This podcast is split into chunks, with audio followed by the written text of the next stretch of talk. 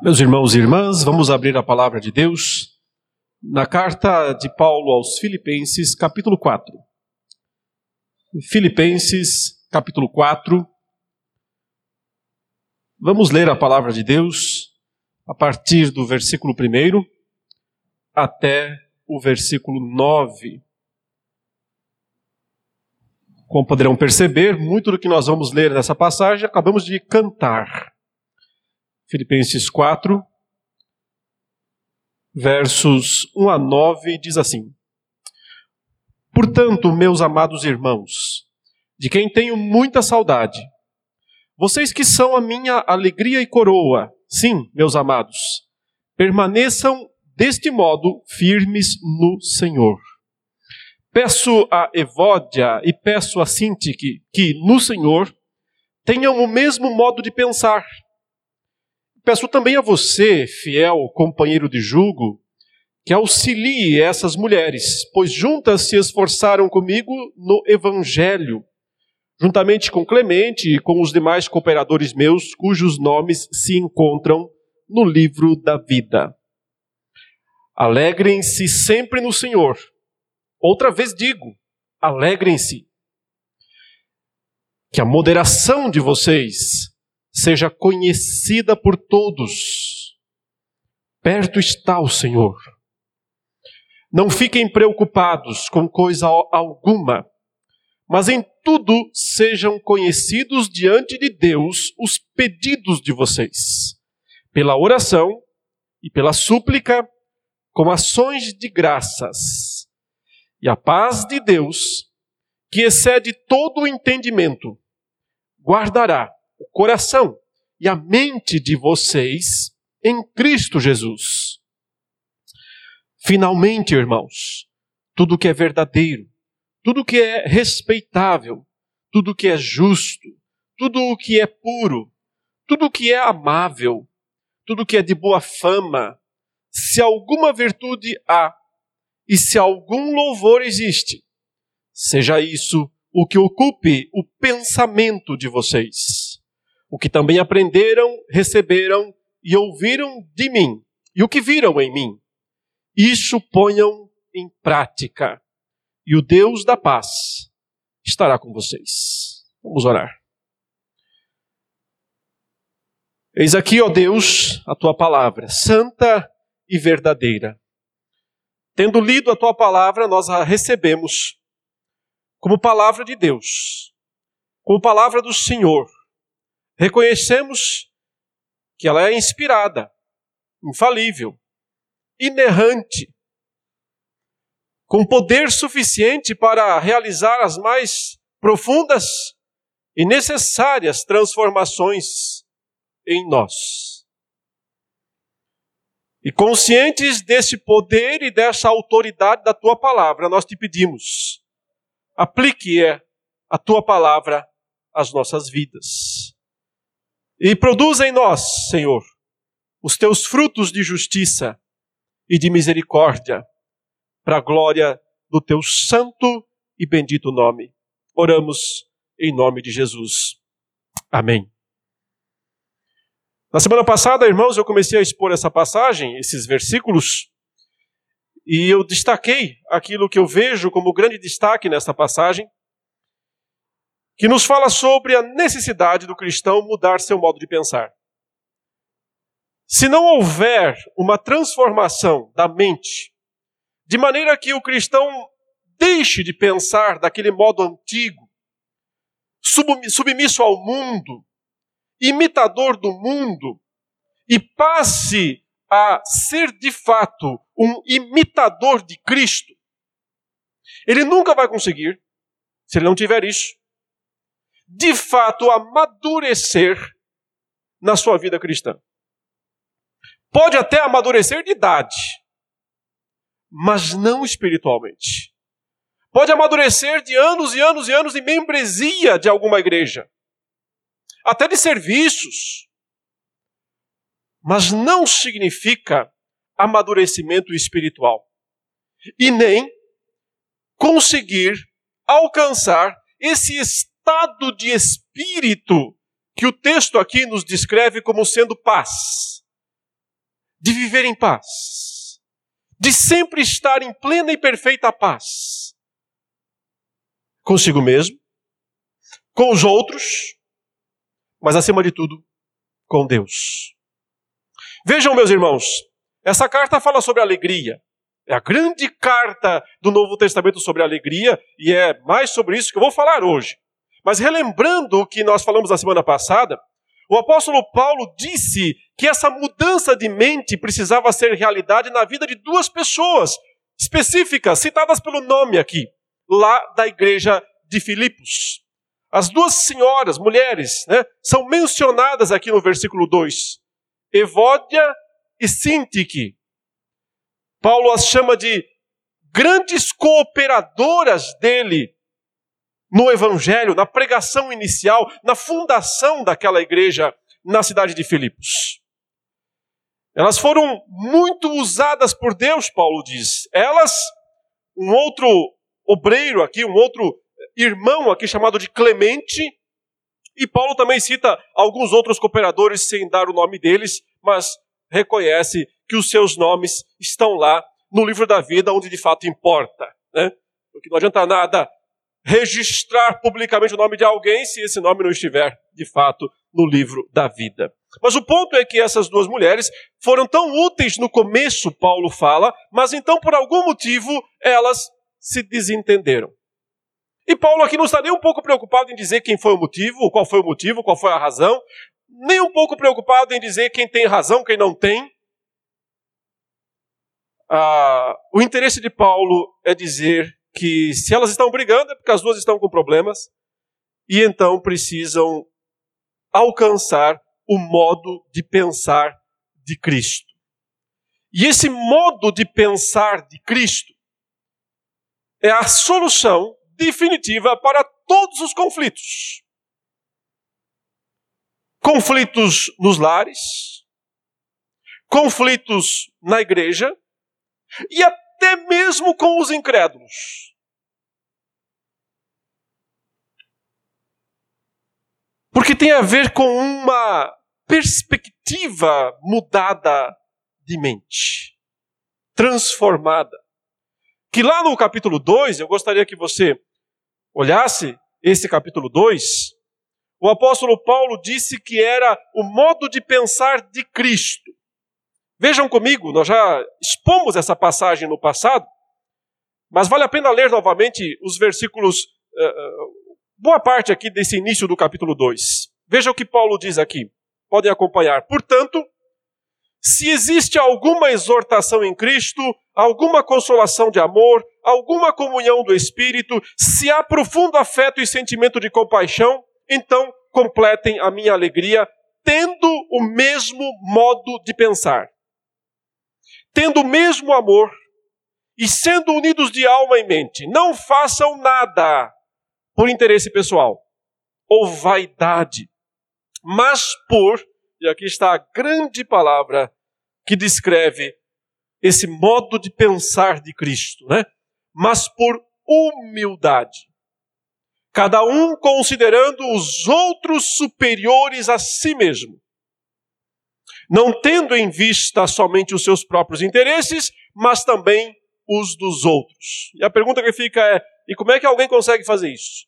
E como é que alguém consegue alcançar esse tipo de sentimento, esse tipo de mente, esse tipo de pensamento? A explicação vem na sequência. Ele diz no verso 5: Tenham entre vocês o mesmo modo de pensar de Cristo, que, mesmo existindo na forma de Deus, não considerou o ser igual a Deus algo que deveria ser retido a qualquer custo.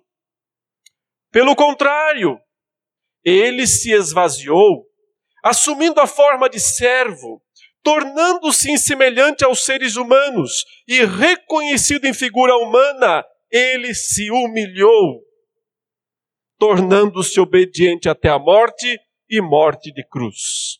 E depois sabemos que o que decorreu dessa auto-humilhação de Cristo foi a sua exaltação, pelo que Deus o exaltou, o levou aos céus, colocou acima de tudo e de todos.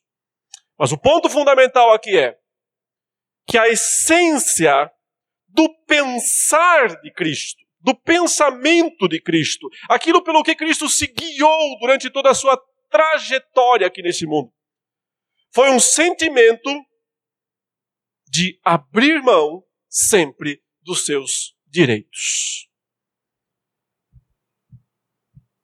Ele se humilhou.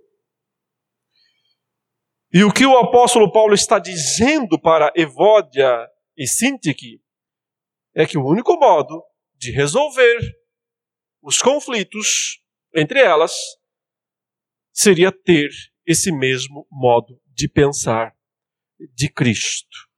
E esse é o único modo também de solucionar quaisquer outros conflitos.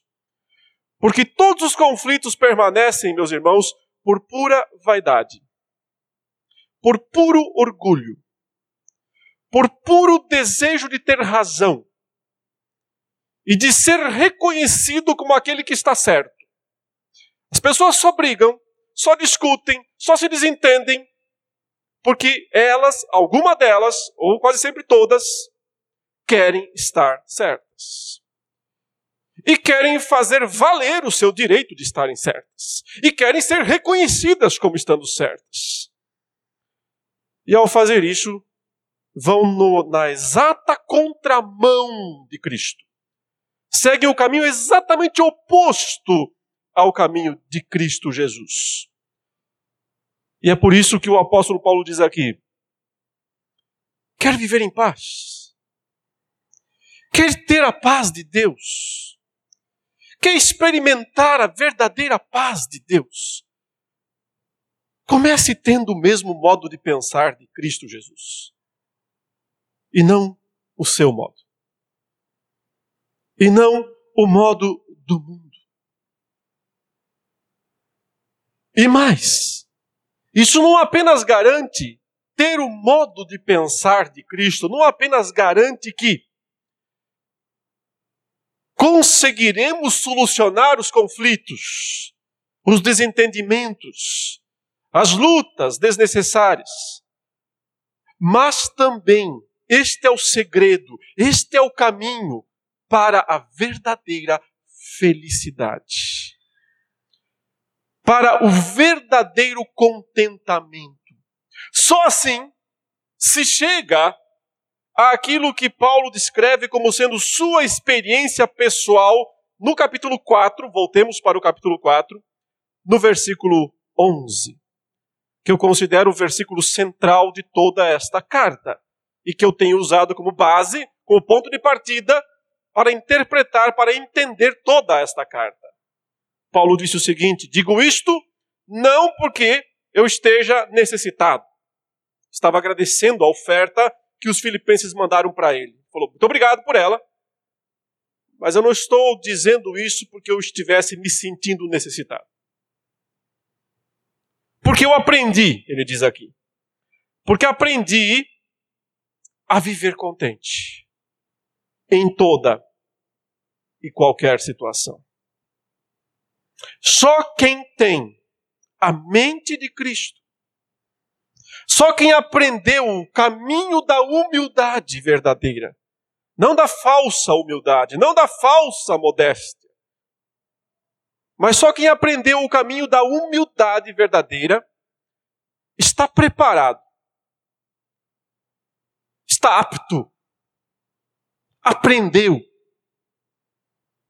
o que significa viver contente em toda e qualquer situação.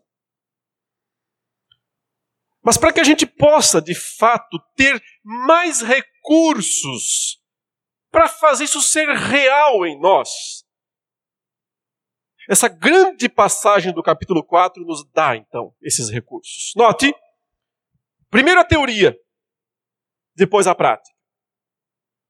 Primeiro a teoria, eu tenho que entender o que é isso, eu tenho que entender o que é a mente de Cristo. Depois a prática, eu tenho que fazer, eu tenho que praticar, eu tenho que colocar isso em prática. Ou do contrário, eu não experimentarei de fato a paz de Deus que excede todo o entendimento. Vejam como Paulo, nesta passagem, ah, ele apela para que os crentes pratiquem isso. Entendam a teoria e depois coloquem em prática. Ele faz isso principalmente no versículo 8, ou melhor, no versículo 9, né? O que também aprenderam, receberam e ouviram de mim, e o que viram em mim, isso ponham em prática. E o Deus da paz estará com vocês. Porque frequentemente, meus irmãos, o problema não está na teoria. Porque frequentemente grande parte dos cristãos entende, sim, essas coisas. Compreende, sim, o exemplo de Cristo. Sabe, sim, que precisa imitar o modo de pensar de Cristo. Frequentemente, o problema não está na teoria.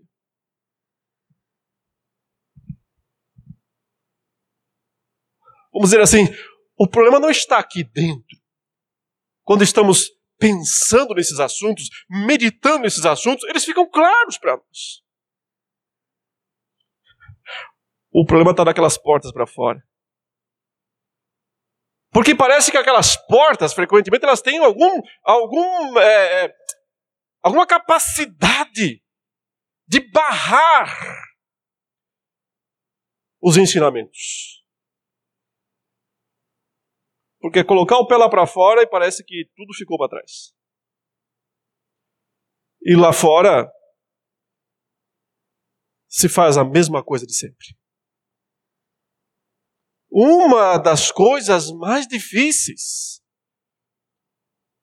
para né, discipuladores, muitos aqui são discipuladores, são pessoas envolvidas com discipulado, estão sempre tentando ensinar, olha, essa aqui é a verdade, assim é assado. Mas uma das coisas mais difíceis é perceber que nós estamos sempre ensinando, ensinando, ensinando, ensinando, e as pessoas nunca mudam.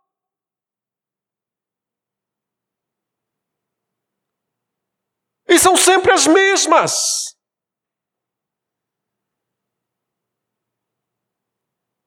O problema não está na teoria, está na prática. E por isso o apóstolo Paulo diz aqui: pratiquem. Entenderam a mensagem? Ótimo. Viram o exemplo? Maravilha. Vão e façam. Ou então, não vão experimentar a paz de Deus, que excede todo o entendimento. Ou então a paz, o Deus da paz não estará com vocês.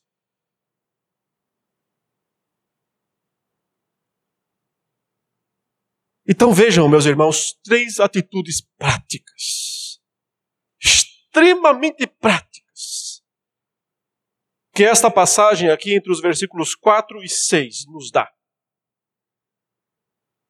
O que é pôr a mente de Cristo na prática?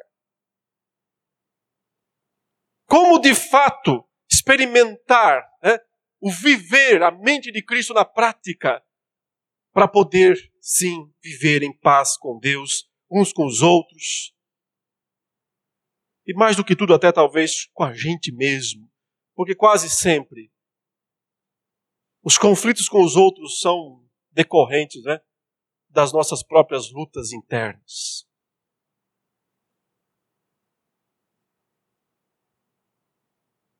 Então, em primeiro lugar, Paulo dá uma ordem expressa e repetida. Versículo 4. Evódia, Sintique, vocês todos aí de Filipos, vocês todos aí de Santo Amaro, vocês todos aí do mundo, vocês cristãos, façam sabe o quê? alegrem-se sempre no Senhor. Outra vez digo, alegrem-se. Eu não sei quanto a você, mas eu, as primeiras vezes que eu li aqui esse texto, eu tinha muita dificuldade de, de, de entender, até de aceitar o que Paulo estava dizendo aqui. Porque na minha mente, na minha cabeça, alegria não é algo assim que que pode ser mandado. Você pode dar uma ordem. Ó, oh, seja feliz. Como assim? Não, não dá, né? Alegria depende de circunstâncias, precisa de acontecimentos. Alguma coisa tem que acontecer para que eu fique feliz, para que eu fique alegre. Tem que haver alguma coisa despertando a alegria. Então, eu estranhava lendo esse texto e dizia, mas como assim? Que ordem é essa?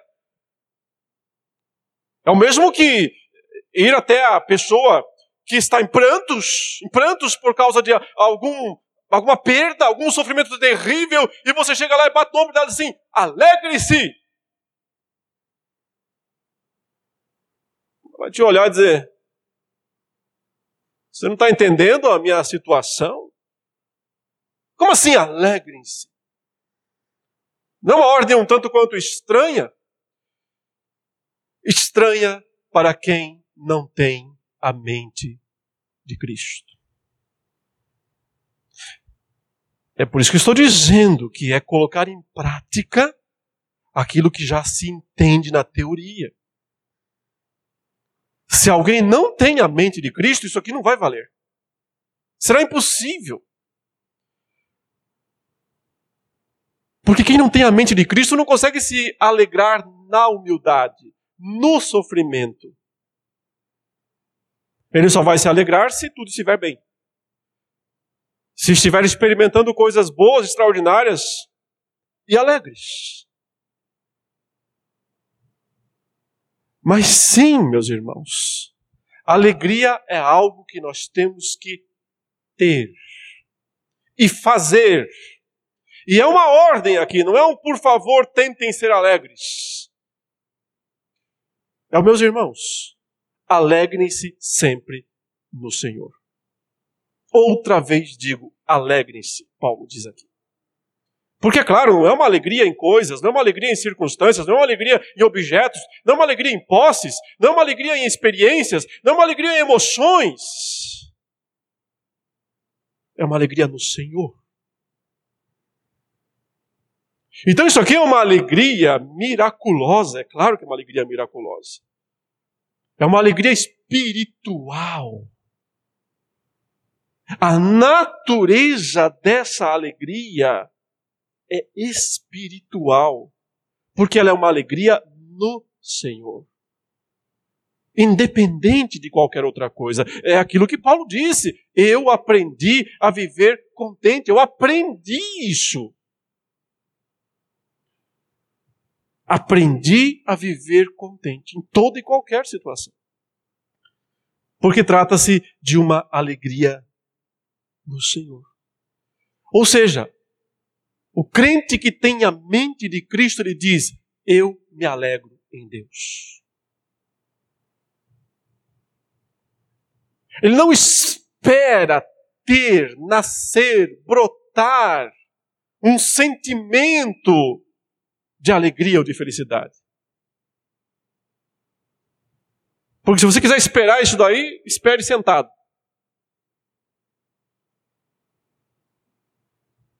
Você nunca vai ver isso acontecer. Ou será uma coisa tão efêmera que vai aparecer e sumir, aparecer e sumir. O crente lhe diz: é minha obrigação ser alegre no Senhor. Eu não tenho o direito de não ser alegre no Senhor. Mas por que no Senhor? Além do fato de ser algo altamente espiritual, tem a ver, meus irmãos, com o que o Senhor é, significa para nós. É se alegrar no que Ele é, no que Ele significa, no que Ele representa. É saber quem é Deus, é saber quem é Jesus Cristo é entender o que ele fez, é relembrar que ele se humilhou, que ele se esvaziou, que ele se fez servo por amor de nós, que ele foi até a cruz por nós, que ele morreu pelos nossos pecados, mas que também ressuscitou e que triunfou sobre a morte e que subiu aos céus e que está à direita de Deus e que diante dele tem que se dobrar todo o joelho, nos céus, na terra, debaixo da terra, e que toda língua tem que confessar que Ele é o Senhor. Não tem coisa maior para se alegrar na vida do que essas verdades. É se alegrar nessas verdades a respeito de Deus, a respeito de Jesus Cristo, a respeito do nosso Senhor. Nós não temos o direito de não nos alegrarmos nessas coisas, porque elas são grandes demais, grandiosas demais. A vida de Cristo é grandiosa demais para eu não me alegrar nela. E se eu não me alegro nela, eu não sei nada a respeito de Cristo. Então eu não entendo coisa alguma a respeito de Cristo. Se o nosso coração, ao pensar, ao meditar, ao nos lembrarmos de tudo que Cristo é, de tudo que Cristo fez por amor de nós, não há alegria em nós.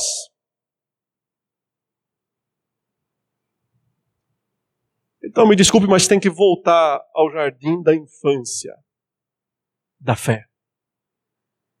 Tem que retornar à classe de catecúmenos, sim. Tem que voltar lá e dizer: confesso que eu não sabia nada sobre Deus. E nem sobre Jesus Cristo. Estou aqui para aprender quem é Jesus Cristo.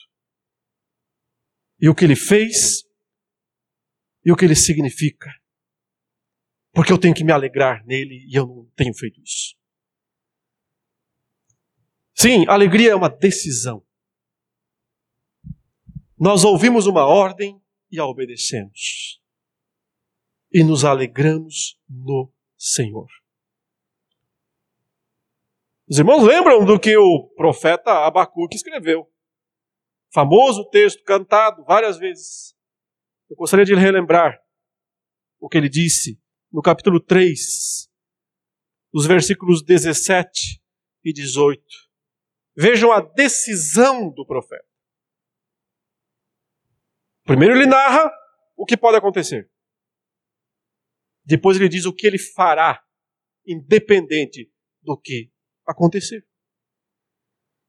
Ainda que a figueira não floresça,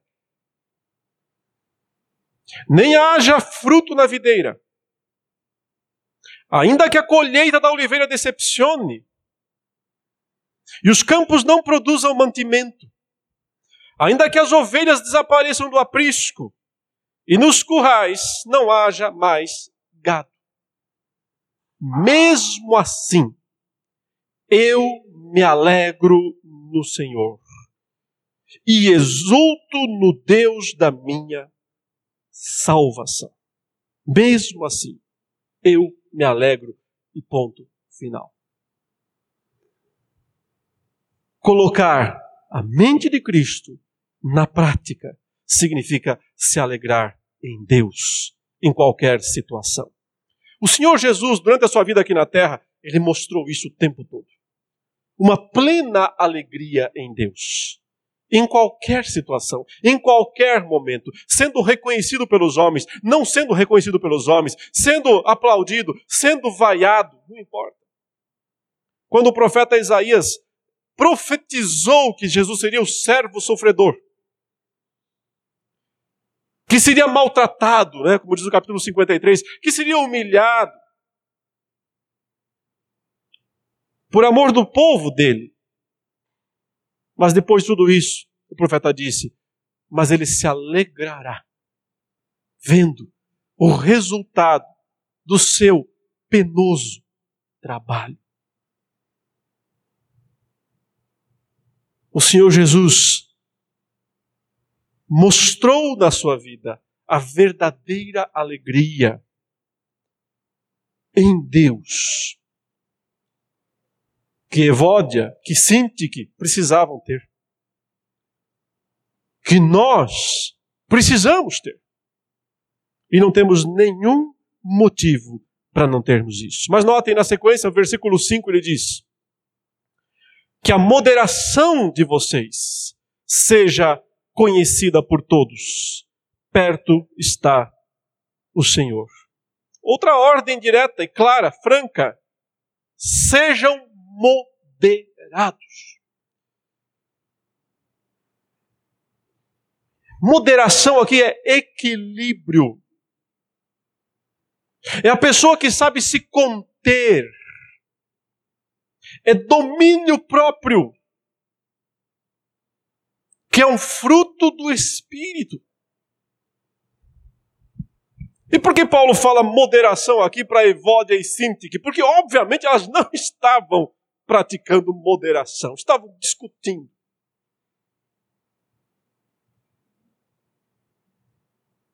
Estavam deixando a carne aparecer, transparecer na discussão.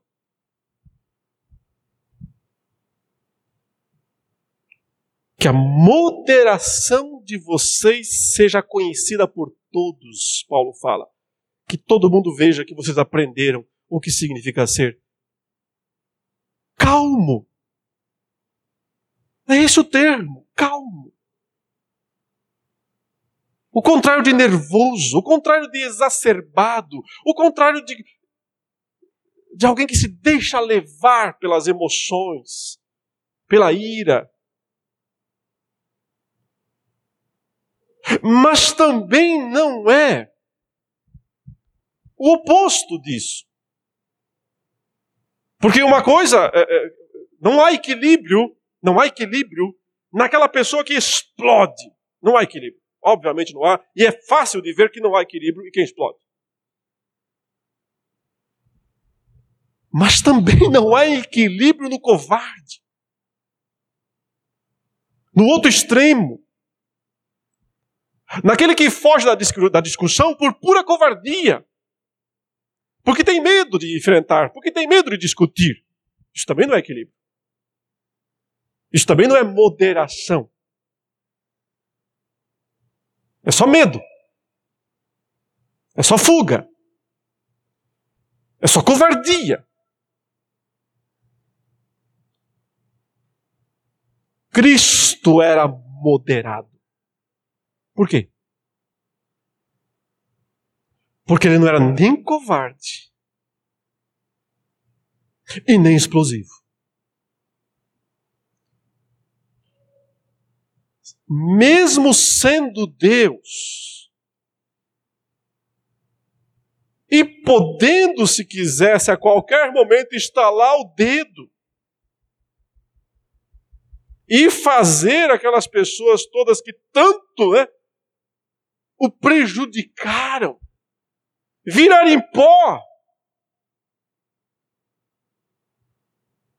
Ele jamais o fez. Não porque não pudesse, não por covardia, não por fuga,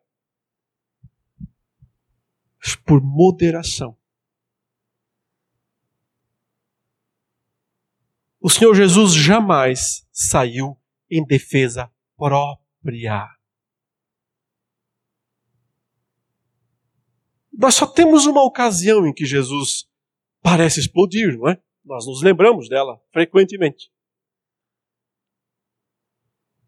Quando ele pegou um chicote e entrou na área do templo e expulsou de lá os cambistas e vendedores que tinham transformado a casa do Senhor em covil de salteadores. Mas não fez isso em defesa própria. Fez isso por causa do nome de Deus que estava sendo blasfemado naquele lugar. Uma pessoa moderada não é uma pessoa covarde. Não é uma pessoa que ela não faz aquilo que tem que fazer quando tem que fazer. Não é alguém que na hora certa, no momento certo, não sabe dar uma palavra dura, porque às vezes tem que dar uma palavra dura. Não é alguém que não tem atitudes. É alguém que sabe o momento certo de agir. E não põe os pés pelas mãos. E não atravessa na hora errada. É alguém que sabe buscar a glória de Deus em primeiro lugar. E só quando a glória de Deus está em risco é que essa pessoa se levanta e pega um chicote se precisar. Mas nunca, nunca para defender o próprio nome. Nunca. nunca para defender a própria imagem. Cristo nunca se preocupou em fazer isso. Mas foi sim moderado, equilibrado durante toda a sua vida. E por isso suportou o fardo, o peso da cruz em nosso lugar. E por isso também ele ascendeu aos céus triunfante e vitorioso e ao nosso grande exemplo. Porque tinha um modo de pensar que nós precisamos imitar. Mas outra vez, como é que eu posso ser isso? E a resposta é: eu não tenho opção. É ordem. É pôr em prática. É o que eu tenho que ser, mesmo que eu não queira ser. Mesmo que eu não tenha habilidade para ser. É praticar aquilo que eu devo ser porque eu tenho a mente de Cristo. Mas aqui Paulo parece nos dar um incentivo adicional para fazer isso. É essa frase que aparece no final antes da próxima declaração no versículo 6, né? Essa frase no final do verso 5. Perto está o Senhor. Eu sempre fico pensando, por que ele colocou essa frase aqui? O que ele queria dizer com isso? Perto está o Senhor. Queridos, eu, eu frequentemente interpretei isso aqui como sendo uma referência à volta de Cristo, à segunda vinda de Jesus. E, em algum sentido, se aplica. -se. Mas hoje eu tendo a pensar que não é esse o ponto principal. Quando ele fala perto está o Senhor, não é porque ele está perto de voltar, o que é verdade, a gente sempre tem que pensar isso, que ele está, a sua volta está próxima. Mas aqui é perto mesmo. É perto de, ele está do seu lado. Ele está junto. E por que Paulo diz isso? Porque o Senhor está perto. Porque esse é o grande incentivo para sermos pessoas moderadas. Porque o juiz de todas as causas, o juiz de todas as causas está exatamente do seu lado, em todos os momentos, em todos os perrengues, em todas as brigas, em todas as discussões. O juiz de todas as causas está ali.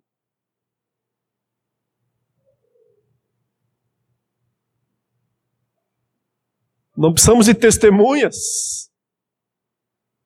O próprio juiz está ali. O próprio Senhor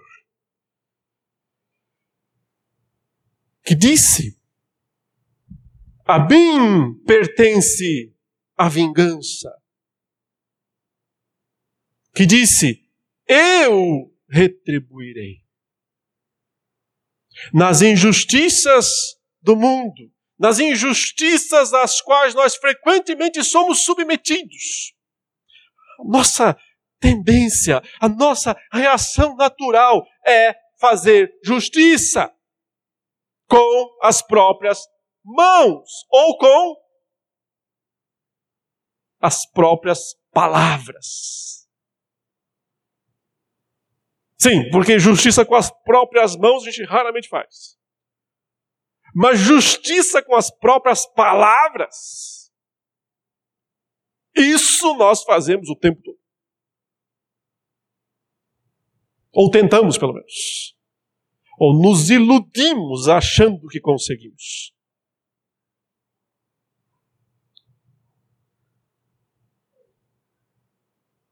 Mas aquele que disse: A mim pertence a vingança, eu retribuirei.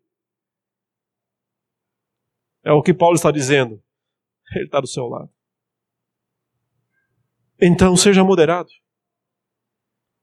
Porque não cabe a você tomar vingança. Não cabe a você fazer justiça com as próprias palavras.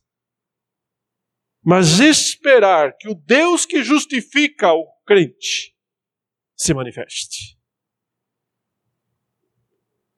E ele se manifesta mais cedo ou mais tarde, mostrando-se a justiça dele, mas também graças a ele mesmo, a sua misericórdia e o seu amor. O que é colocar a mente de Cristo em prática? É se alegrar no Senhor sempre. É ser moderado em todo, diante de todos. Porque é o Senhor quem está ali do lado. Mas Paulo nos dá mais um precioso recurso. E de certa forma, esse último recurso aqui vai nos ajudar a fazer ser prático os dois anteriores. Porque ele diz o seguinte: e não fiquem preocupados, ou, como diz a nossa antiga versão, né, não andem ansiosos, ansioso, preocupado, com coisa alguma, mas em tudo sejam conhecidos diante de Deus os pedidos de vocês, pela oração, pela súplica, com ações de graças. Então, a terceira ordem, a terceira situação aqui que nos ajuda a pôr em prática, a evidenciar de fato que nós temos a mente de Cristo, é abandonar toda preocupação com autojustiça, toda preocupação com, conosco mesmos.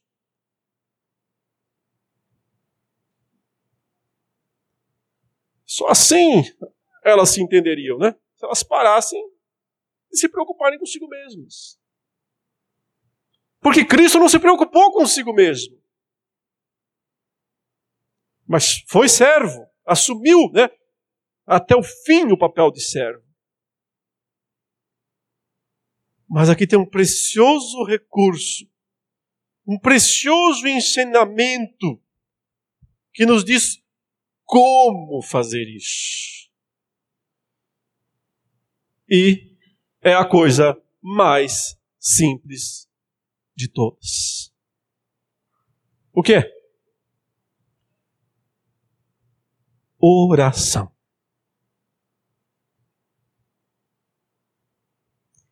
Se o Senhor está perto, Ele está, por que você vai ficar discutindo com os outros? Vai falar com Ele. Vai falar com quem resolve, com quem decide. Ficar batendo boca com subalternos. Você também é um. Não vai resolver nada. Vai falar com quem resolve a situação. Então, em tudo sejam conhecidas, ele diz. Os seus pedidos. Você acha que uma situação não está justa, não está apropriada, não foi a melhor. Quem tem que ouvir isso? Quem tem que ouvir isso? A família inteira? Que tem que ouvir todas as suas churumelas? Quem tem que ouvir isso? A igreja inteira? Quem tem que ouvir isso é o Senhor. A última instância. Quem tem a palavra final. Quem resolve. Ore mais. Fale menos. E, e, orar, meus irmãos, não é necessariamente separar um momentinho lá de alguns minutos para dobrar o joelho, é fazer isso o tempo todo. Porque ele diz isso. Em tudo. E essa expressão é tão genérica, porque ela aponta tanto para a ideia de o tempo todo como em todas as coisas. Até o sentido, uh, uh, o sentido de, de tempo e de coisas. Duas, os dois sentidos estão aqui. O tempo todo em todas as situações, o tempo todo em todas as coisas. Sejam conhecidos diante de Deus os pedidos de vocês. E olha que variação de método de fazer conhecidos os pedidos. Três, pelo menos. Pela oração, pela súplica, com ações de graças.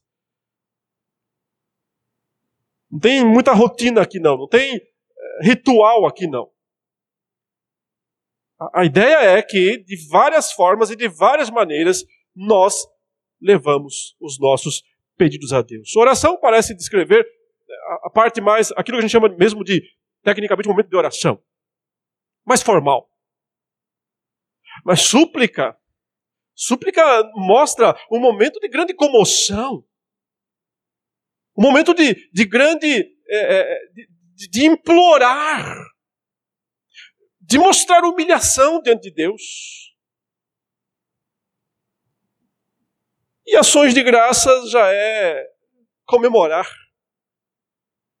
já é se alegrar e reconhecer e saber que Deus vai fazer o melhor com ações de graças. E se nós praticamos essas três coisas, alegria, moderação e oração, se nós praticamos essas três coisas, o resultado é o verso 7. É a consequência. E a paz de Deus, que excede todo o entendimento, guardará o coração e a mente de vocês em Cristo Jesus. Uma paz, como ele mesmo diz aqui, que não dá para nem entendê-la. Ela excede o entendimento, porque ela não podia estar ali, humanamente falando. Mas ela vem como consequência de pôr em prática a mente de Cristo. E vem de maneira a ficar. Não é passageira, é uma hóspede. Ela não vem se hospedar ela vem para pegar as chaves. Ela vem para ser a dona da situação. Ela vem para ser a guarda. Porque olha, a expressão que ele usa aqui, e a paz de Deus que excede todo entendimento, guardará o coração e a mente de vocês em Cristo Jesus. É a palavra que às vezes é usada para o soldado vigiando uma cela, vigiando uma, uma fortaleza melhor, né? vigiando uma fortaleza. É ele quem protege, é ele quem guarda, não deixa o inimigo entrar, não deixa a invasão acontecer. A paz de Deus vem para ser a guarda da mente, razão, e do coração, emoções. Em Cristo Jesus. Isso é misterioso, grandioso, inexplicável, mas plenamente factual. Quando colocamos em prática a mente de Cristo. E meus irmãos e irmãs, sabem, sabem quem vai lucrar mais com isso? nós mesmos. E os nossos irmãos também.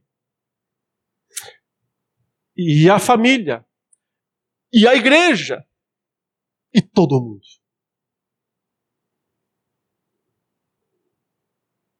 Aprendamos a pensar como Cristo.